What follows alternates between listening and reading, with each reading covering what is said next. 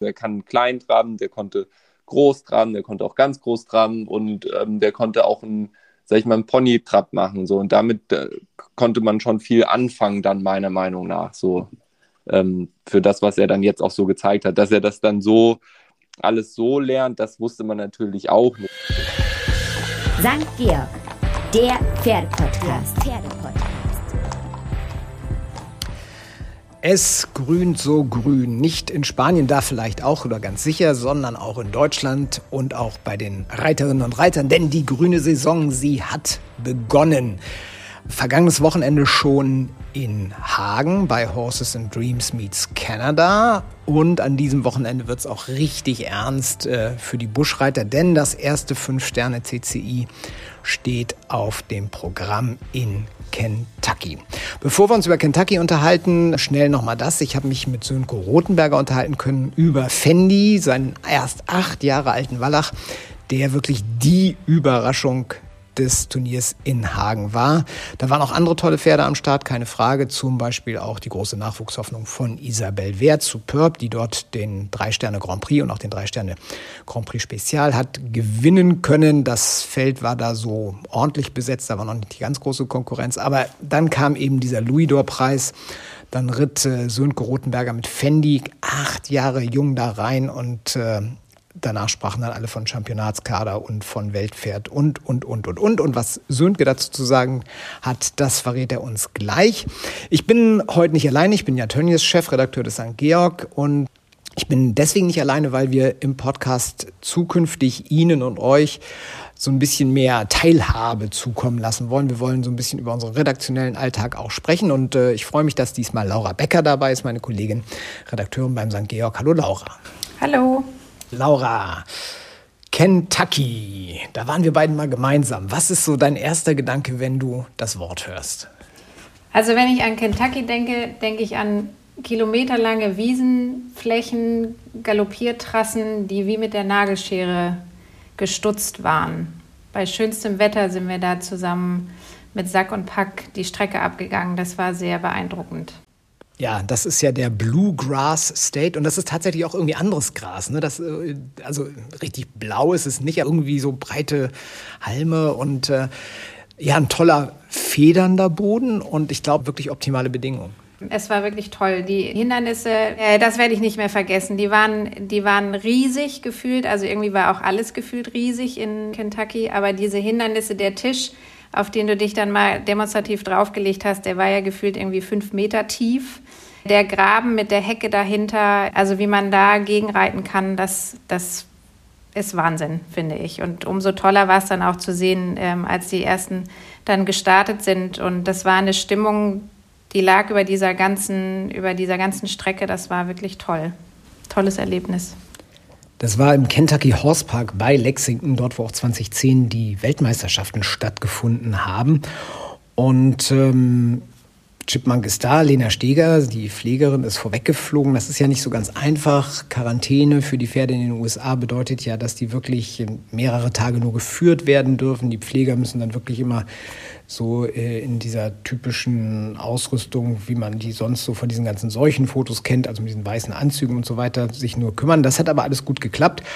Und äh, Michael Jung ist auf dem Weg, natürlich mit seinen Eltern und sein Bruder wird, glaube ich, auch kommen. Der lebt ja in Nordamerika, in Vancouver, kommt also aus Kanada darüber geflogen. Und da wird es nicht nur ein Familientreffen dann geben, sondern dann wird es auch insofern ernst, als dass Michi natürlich ein Favorit ist. Mit Rokana hat er das dreimal in Folge gewonnen und beim vierten Start, da ist er dann knapp Zweiter geworden.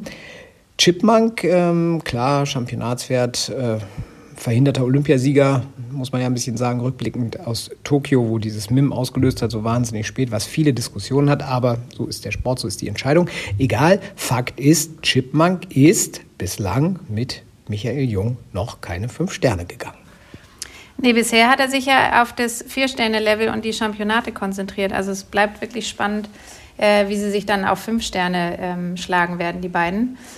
Und äh, das ist dann auch das erste Mal, dass äh, Chip elf Minuten galoppiert, äh, statt bisher nur sieben. Ähm, also ich bin mir sicher, die werden das super machen, aber es ist ja dann doch wieder eine neue Herausforderung für dieses Paar. Und das ist natürlich auch spannend, weil Michi damit die Gelegenheit hat, äh, Chip unter so einer Bedingung äh, nochmal näher kennenzulernen. Denn das ganz große Saisonziel in diesem Jahr sind natürlich die Weltmeisterschaften in Pratoni del Vivaro. Das liegt ja so ein bisschen südöstlich von Rom, so 50 Kilometer ungefähr, ist so eine Hochebene und liegt tatsächlich auch auf 580 Metern. Ähm, so hoch ist Kentucky nicht, aber so ein bisschen, ich weiß, dieses wellige Terrain. Am Anfang haben wir gedacht, ach, das ist gar nicht so kräftezehrend, aber als wir dann gelaufen sind, die Strecke, haben wir schon gemerkt, das ging eigentlich immer leicht bergab, aber vor allen Dingen auch leicht berghoch. Also es geht dann schon auch an die Konditionen, bin ich mir sicher. So ein Tipp, ähm, Chip und Michi, gewinnen die das Ding? Ich glaube ja. Okay, wenn wir schon so selbstsicher sind, was für ein Dressurscore, was für eine Dressurnote erwartest du? Ja, ich würde mal so Richtung 21, 22 gehen, wäre jetzt mein Tipp. Das wird spannend. Also Montag äh, in einer Woche, in einer knappen Woche werden wir dann sehen, wie du da gelegen hast. Dann geht es ja schon weiter für die Buschreiter. Äh, ziemlich bald in zwei Wochen steht Badminton an, das nächste fünf Sterne. Und da wird dann äh, Christoph Wahler als Deutscher am Start sein mit Kajatan. Hat letztes Wochenende in Lumülen nochmal so eine ein Sterne, zwei Sterne, ich weiß nicht was, irgendwas Kleines, Niedliches aus Buschreiter-Profisicht, aus meiner Sicht schon etwas furchterregend Schreckliches, äh, geritten, dass der Schimmel noch mal ein bisschen galoppieren kann. Du kannst dich nach Badminton, denn du hast äh, Höhenluft um die Zeit, um die Nase. Genau, ich darf auf die Schwäbische Alb fahren, nach Marbach. Dort findet das Berufsreiterchampionat Vielseitigkeit statt. Und äh, das ist auch immer sehr schön, weil das für viele dann auch so das erste große Turnier der Saison ist. Die, die nicht nach Badminton oder Kentucky fliegen oder fahren. Und äh, es eigentlich immer schön ist auf der Schwäbischen Alb. Wobei, wenn wir in Marbach sind, müssen wir sagen, wir waren gerade in Kentucky, fünf Sterne lang, elf Minuten galoppieren. Ähm, das sieht in Marbach dann doch noch etwas einfacher aus. Ja, in Marbach wird das eine vier Sterne Kurzprüfung international. Da müssen die, die Teilnehmer eine Strecke zwischen 3500 und ungefähr 4000 Meter absolvieren, also ein bisschen weniger. Mhm. Und galoppiert wird im 570 äh, Meter pro Minute Tempo. Das ist immer noch ganz schön sportlich, weil Marbach eben echt hoch und runter ist. Also da gibt es ja einige Sachen. Du bist ja im Süden groß geworden. Ich würde da ja im Schritt absteigen und runterführen. Da galoppieren die. Ja, das ist auch jedes Jahr das, das große Thema, dass gar nicht die, die, die Hindernisse das große Problem sind sozusagen in der Prüfung, sondern wirklich diese, diese Berge hoch und runter, weil dann gerade die Reiter und Reiterinnen, die aus Norddeutschland kommen, äh, gar nicht so die Möglichkeiten meistens haben, das auch zu trainieren. Da sind die aus dem Süden dann im Vorteil. Aber das ist eigentlich jedes Jahr das entscheidende Zünglein an der Waage, wer dann schlussendlich gewinnt oder zweiter, dritter, vierter wird. Und das ist natürlich auch wieder spannend, weil die Weltmeisterschaften in Pratoni del Vivaro eben auch äh, nicht nur auf 580 Meter Höhe ähm, stattfinden, was fast vergleichbar ist mit Marbach. Marbach liegt, glaube ich, noch ein bisschen, vielleicht so 50, 70 Meter höher. An einigen Stellen vielleicht sogar 100 Meter höher über normal Null noch. Aber dieses Bergige, dieses Hügelige, das ist das, was auch in Pratoni äh, ganz, ganz sicher schwierig sein wird. Und schon jetzt sagen eigentlich alle, die man international fragt, äh, die Dressur wird bei den Weltmeisterschaften in Pratoni überhaupt keine große Rolle spielen. Da wird es wirklich im Gelände äh, zur Sache gehen. Also wenn du Berufsreiter-Champion werden willst, das ist natürlich eine gesonderte Wertung, aber dann musst du dich auch mal mit einem Andrew Hoy und ähnlichen großen Namen irgendwie auseinandersetzen. Genau, Andrew kommt eigentlich fast jedes Jahr. Äh, Julia Krajewski wird da sein, Dibo will kommen, Dirk Schrade kommt bestimmt auch. Also da ist immer ein gutes Starterfeld. Michi kommt auch, der wird da auf jeden Fall auch reiten. Ich kann mich entsinnen, letztes Jahr war das, äh, wie soll ich sagen, drei Tage, fünf Klimazonen. Ja, das ist, das, die Beschreibung passt definitiv. Wir hatten sturmflutartige Regengüsse, dann hatten wir Schnee am nächsten Tag. Es war echt saukalt. Und am Geländetag, Gott sei Dank, war so Sonnenschein, äh, dass man die Sonnencreme auspacken musste. Also war alles dabei an dem Wochenende. Ganz so hart war es in Hagen nicht. Ähm, da war es sonnig, da war es frisch, 8, 9 Grad morgens, so die ersten Prüfungen, die um 8 Uhr da begannen. Es gilt ja mal als ein sehr reiterfreundliches Turnier, was die Familie Kasselmann da auf die Beine stellt. Ähm, windig war es auch so ein bisschen. Das hat das ein oder andere Dressurpferd dann doch ein bisschen irritiert. Die Springpferde waren ja auch da, war ja Riders Tour Entscheidung ähm, und äh, Janne hat sich zurückgemeldet. Janne Friederike Meyer, die frische Mutter, kann man ja noch sagen, hat dann gleich schon mal ähm, den großen Preis gewonnen mit Messi Aber über ein Pferd spricht man eigentlich seitdem mehr als über alle anderen und das ist eben Fendi. Acht Jahre jung, dänischer Wallach von Sönke Rothenberger. Der hat diesen Achtjährigen da in der Qualifikationsprüfung für den Louis-Dor-Preis geritten. Ja, und er kam da rein und äh, sechs Minuten später sprach die Welt nur noch von einem Championatspferd und von Paris und Olympischen Spielen. Und äh, wie das alles so überhaupt dahin gekommen ist, Pferd und Reiter, das habe ich Sönke Rothenberger direkt am Tag nach Hagen fragen können. Also es war eigentlich so, dass ähm, ich äh, vor dem Brand bei uns im Stall eigentlich ja zwei sehr vielversprechende Nachwuchspferde im Stall hatte. Äh, einmal die Luna und dann den Zum Glück, äh, beide vom Birkhof. Ähm, ja, der zum Glück ist ja leider ums Leben gekommen bei dem Brand und Luna ähm, so schwer verletzt, dass äh, sie ja eine, eine, sportliche Karriere nicht mehr zur Debatte stand. Der geht jetzt sehr, sehr gut, aber ähm, da entstand dann natürlich schon ein Riesenloch bei mir äh, mit Nachwuchspferden, die, was eigentlich so geplant war, welche dann nachkommen. Und ähm, dementsprechend, wo fährt man hin? Wo gibt es die meisten Pferde äh, an einem Ort zu sehen? Äh, war dann ähm, natürlich, dass wir beim Andreas Hexrand angerufen haben und gesagt haben, wir brauchen echt, äh, oder ich brauche echt was Spannendes nach, wo, wo man echt ein gutes Gefühl hat. Gut, wir sind dann dorthin gefahren, haben, glaube ich, an dem Tag äh, bestimmt 15 Pferde gesehen. Ich habe mich auf zwei oder drei draufgesetzt und eigentlich war Fendi so ja noch ein bisschen unscheinbar, aber vom Gefühl her hat er mir schon äh, ja das Gefühl gegeben, da geht richtig was. So, wenn, also einfach, wenn man halt so ein bisschen was probiert, dass er halt immer äh, alles richtig machen möchte und er war sicherlich nicht der spektakulärste dort an dem Tag, aber einfach ein Pferd, das unheimlich gerne arbeiten möchte und alles richtig machen möchte. Ich glaube, zu dem Zeitpunkt war der auch noch nicht lange dort. Ich glaube, da, da müsste ich lügen, aber ich habe gehört von einigen Leuten, der war ja, glaube glaub ich, gerade eine Woche oder anderthalb war der dort im Stall, weil er von der Vorbesitzerin dorthin kam. Wie alt war er denn da überhaupt? Fünfjährig müsste er da gewesen sein. Ich glaube, April oder Ende März. Okay, fünfjährig, also Außengalopp, äh, ein bisschen Schulter herein. Wie muss ich mir das vorstellen?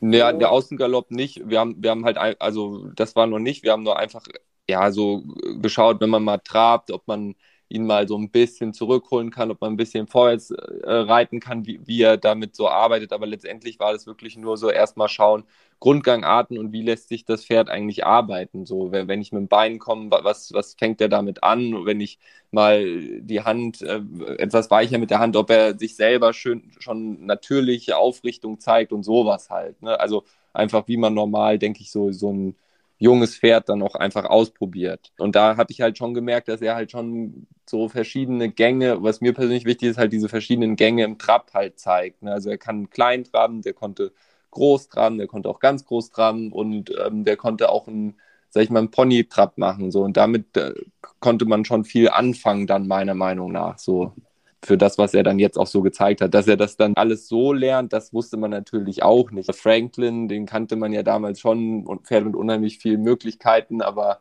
äh, schon ein bisschen heißer Vogel. Jetzt ohne den Hengst jetzt schlecht zu machen ähm, der Diamond, also der Muttervater, den kennen jetzt ja nicht so viele, aber der ist wirklich immer wieder in guten dänischen Dressurpferden auch zu finden. Also ich kannte den selber auch nicht, den Diamond. Ich war natürlich erstmal so ein bisschen, mh, hm, der, so Muttervater ist jetzt eher für mich eher unbekannt. Gut, im Nachhinein wusste man schon, dass das Diamond dann ja auch sehr eher, glaube ich, vom Ablauf langsamere Pferde gemacht hat und ähm, aber dafür viel Schwung und, und das hat dann wahrscheinlich gut mit diesem Zackigen von Franklin gepasst. Ich glaube, Johnny ist, glaube ich, Diamond oder den Vater von Diamond ist ja auch mal geritten, hat er erzählt. Johnny, also Johnny Hilberath, Co-Bundestrainer. Ähm, ja, dann kam Fendi zu euch nach Deutschland, aber der Stall war ja abgebrannt. In der Zeit standen wir noch auf dem Schafhof. Also wir, war wirklich direkt nach dem Brand, wo wir wirklich ein Pferd unbedingt suchen wollten. Und da, da waren einige wirklich auch bekannte Pferde, die wir dort ausprobiert haben. Aber ich muss ehrlich sagen, das war so das einzige Pferd, wo ich dachte, ja, der gefällt mir so vom Gesamtpaket einfach. Ne? So.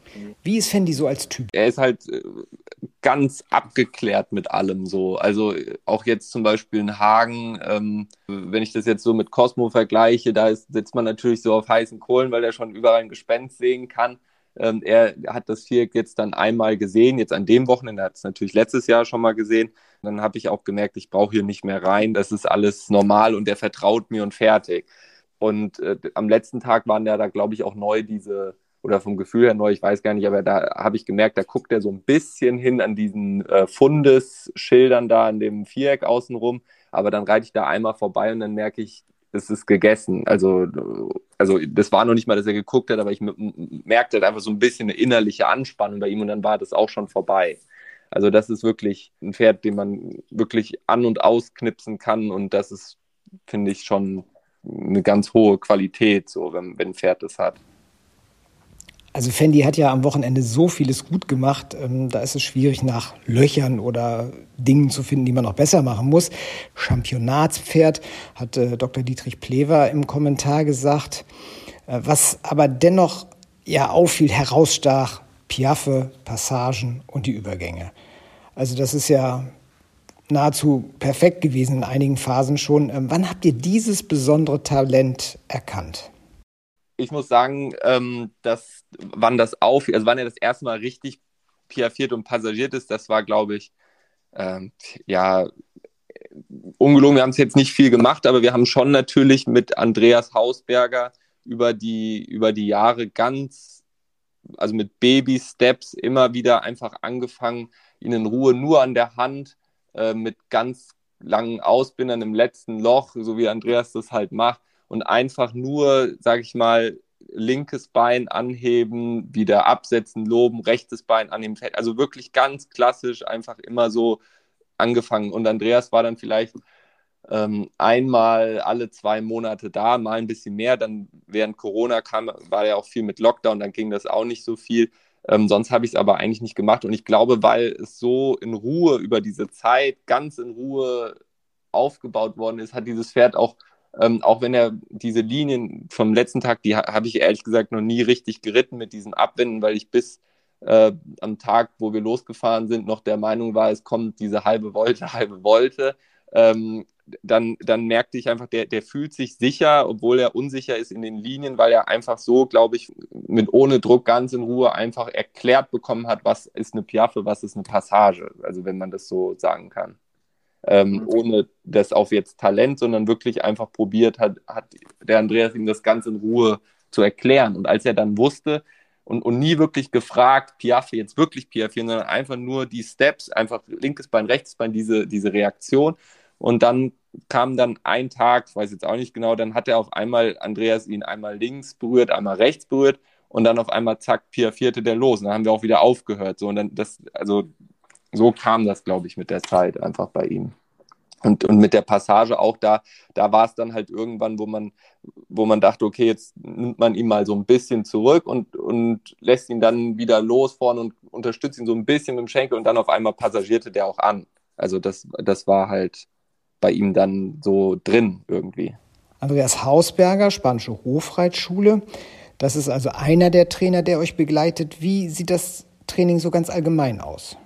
Ähm, so einen ganz festen Ablauf gibt es nicht. Also wir probieren schon äh, zeitlich so oft es geht, dass Andreas mal vorbeikommt. Das ist schon immer schwierig, weil er natürlich auch noch Fulltime äh, an der spanischen Hofreitschule ist und auch äh, viel zu anderen Leuten rumfährt und hilft. Ähm, jetzt war es ein bisschen weniger, aber ähm, ja, am liebsten hätte ich ihn hier schon einmal im Monat, aber ähm, ich, ich denke mal so einmal alle drei Monate probieren wir schon, dass er vorbeikommt. Ähm, oder alle zwei Monate einmal, je nachdem, wie er Zeit hat und wie das bei uns auch reinpasst. Zu Hause ähm, sind natürlich meine Eltern auch viel da, aber als Monika, ich weiß nicht, wann das da war, wann sie da war, der hat die mal mit der Semike trainiert, dann frage ich natürlich auch, darf ich da auch noch ein Fendi mitreiten? Hast du da noch mal Zeit? Und dann bin ich den auch bei der Monika mal mitgeritten.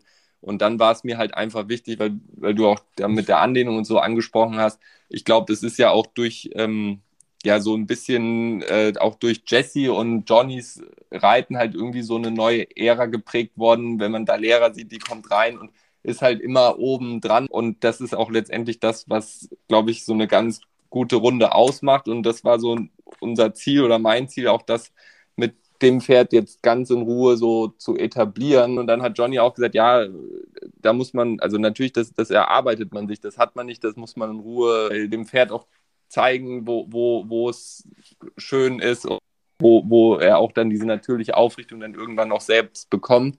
Und durch diese letzten zwei Trainingswochen bei Johnny hat uns das extrem weitergebracht, auch auf jeden Fall. Aber Johnny hat ihn auch mal in der Zeit, wo unser Stall noch nicht fertig war, direkt auf dem Schafhof, da hat er ihn auch schon mal trainiert. Nun hat Fendi eigentlich alles richtig gemacht, also für sein alter Sohn so in Hagen am letzten Wochenende. Ähm, ich weiß aber, du bist selbstkritisch, du analysierst das, was auf dem Turnier war und ähm, ja, was für Hausaufgaben nimmst du mit aus Hagen? Natürlich weiß ich, dass er ähm, einfach die Sicherheit noch braucht auf diesen Linien. Ne? Das ist halt schon so. Ähm, ich, ich muss ihm auch, glaube ich, noch mehr ähm, vertrauen. Es ist natürlich das erste Mal, dass er diese Prüfung überhaupt gegangen ist. Äh, da weiß man natürlich, man, man weiß, wie er zu Hause ist, aber man weiß halt auch nicht, kann man das dann so eins zu eins abrufen. Und äh, zum Beispiel in den äh, Einerwechseln habe ich ihn sehr unterstützt jetzt mit dem Sitz noch. Das, das war, glaube ich, im Nachhinein gar nicht nötig. Ähm, aber also sowas, einfach diese, diese feineren Hilfen und ihm, denke ich, noch mehr machen lassen und weniger das Gefühl haben, dass man ihn unterstützen muss. Das ist, glaube ich, etwas, ja, was, was definitiv noch zu verbessern ist. Also ich hatte am zweiten Tag schon ein sehr gutes Gefühl, wie vom, vom Aufbau her mit Abreiten und so weiter.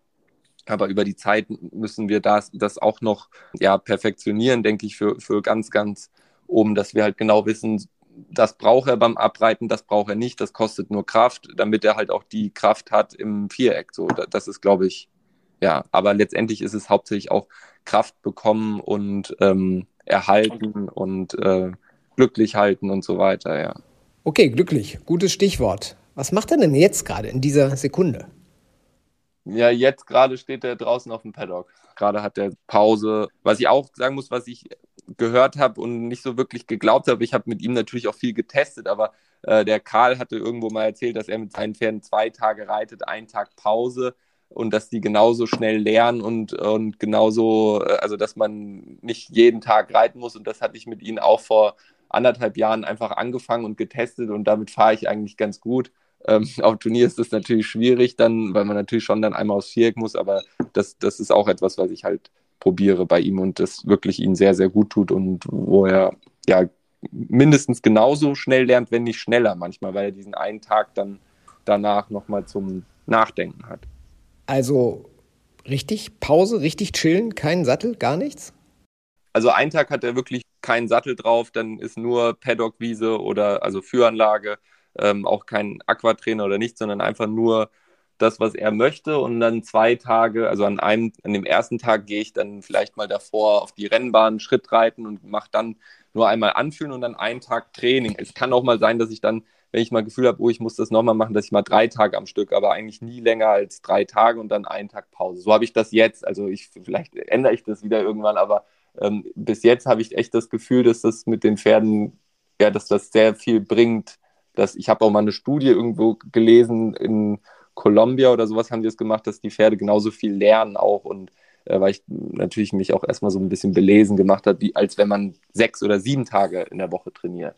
Ja, ich hatte erst ehrlich gesagt so ein bisschen Angst, ob das konditionell dann, ob die genügend Kondition aufbauen, wenn man das so macht, aber ähm, habe ich eigentlich im Gegenteil. Ich habe eher das Gefühl, dass diese Regeneration eher noch mehr ähm, ja, Energie freisetzt. Aber vielleicht liegt das auch an äh, dem Pferd jetzt explizit, das kann ich nicht sagen. Aber ich dachte erst, oh, wenn ich nur zweimal äh, reite, einen Tag Pause, zweimal reite, einen Tag Pause, ähm, dann, dann hat er nachher nicht die Kondition, um äh, eine ganze Woche durchzuhalten. Das war auch so ein bisschen erst meine Angst jetzt, aber ähm, weil wir schon Mittwoch angereist sind. Aber da muss ich sagen, der hatte am Ende noch genauso viel Energie wie am ersten Tag. Ja. So, jetzt ist äh, das Saisonziel allemal erreicht, qualifiziert für das Louis-Dor-Finale. Das heißt, Pause bis zum Dezember, bis zum Frankfurter Festhallenturnier? Oder wie sieht die Turnierplanung aus? Ja, also wir haben ehrlich gesagt äh, noch keinen richtigen Plan gemacht. Äh, das kann ich jetzt nicht ehrlich sagen. Also langfristig ist schon